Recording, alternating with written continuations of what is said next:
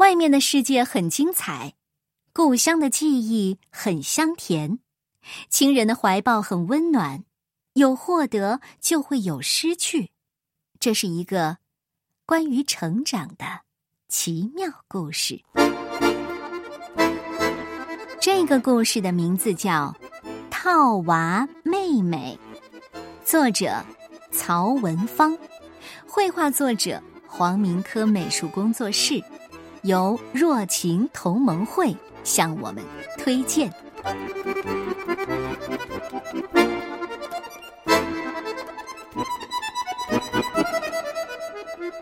东妮是一个会跳舞的女孩，她到俄罗斯学习芭蕾舞。回家前，东妮走在街头，看到一家商铺里摆满了精美的套娃，就买了一套带回中国，放在家里的书架上。套娃是木头做的，上面画着一个蓝眼睛、金头发的俄罗斯女孩。套娃姐妹十五个。长相一模一样，就是一个比一个矮小。她们喜欢一个套住一个，躲藏在大姐的肚子里。一眼看上去只是一个套娃，那就是他们的大姐。东妮喜欢把套娃一个接一个拽出来，排成一排。她跳芭蕾舞给套娃们看。然后搬动一个个套娃，变换队形。高高矮矮的套娃听从东妮的指挥，在书架上摆出无数精美的图案。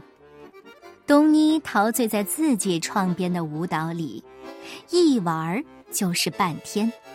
东妮跳舞跳累了，套娃们被按高矮排队，安静的站着。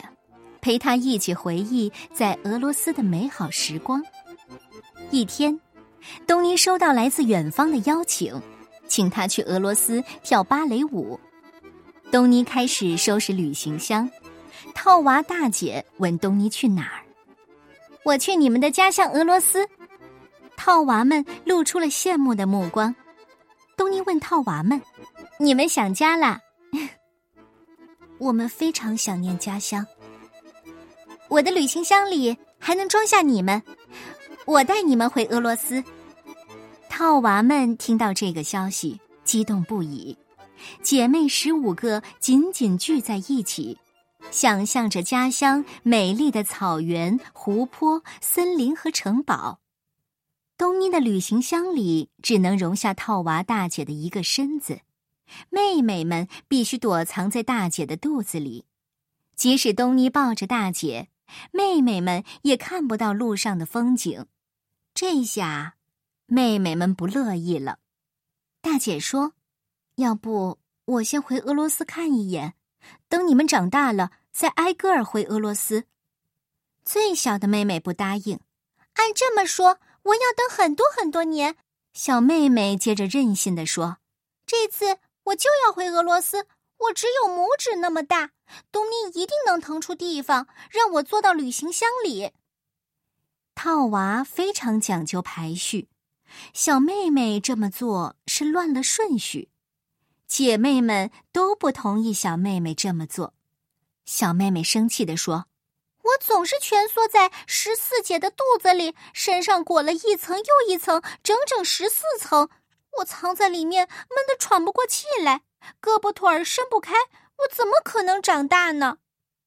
那晚，小妹妹拒绝跳到十四姐的肚子里，十四姐一直等，她必须带着小妹妹跳到十三姐的肚子里。若她先跳到十三姐的肚子里，小妹妹就跳不进去了。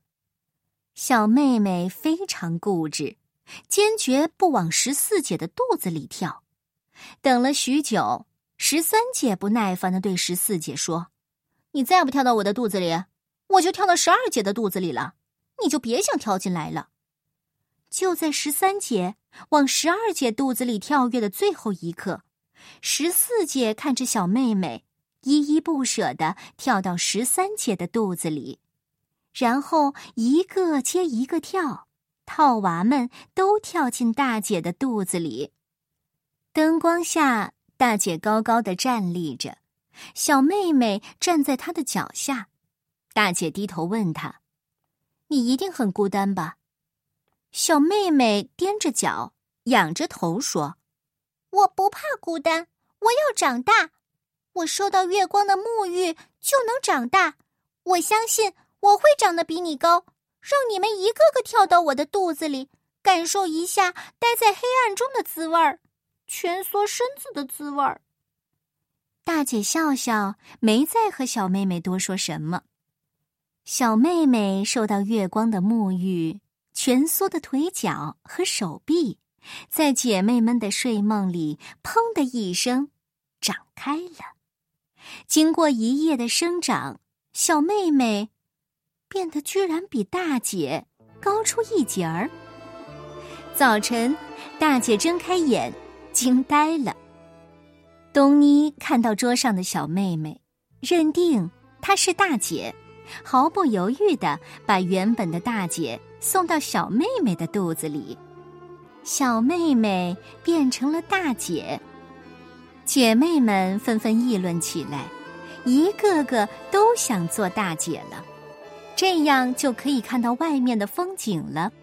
每天都有一个姐妹留在外面接受月光的沐浴，第二天留在外面的套娃长得最高，成了新的大姐。东妮。一点都没有察觉套娃们的顺序乱了，因为他们长相一模一样。可套娃怎么越长越大了？东妮很纳闷儿。当东妮动身去俄罗斯时，屋子里已经放不下套娃了。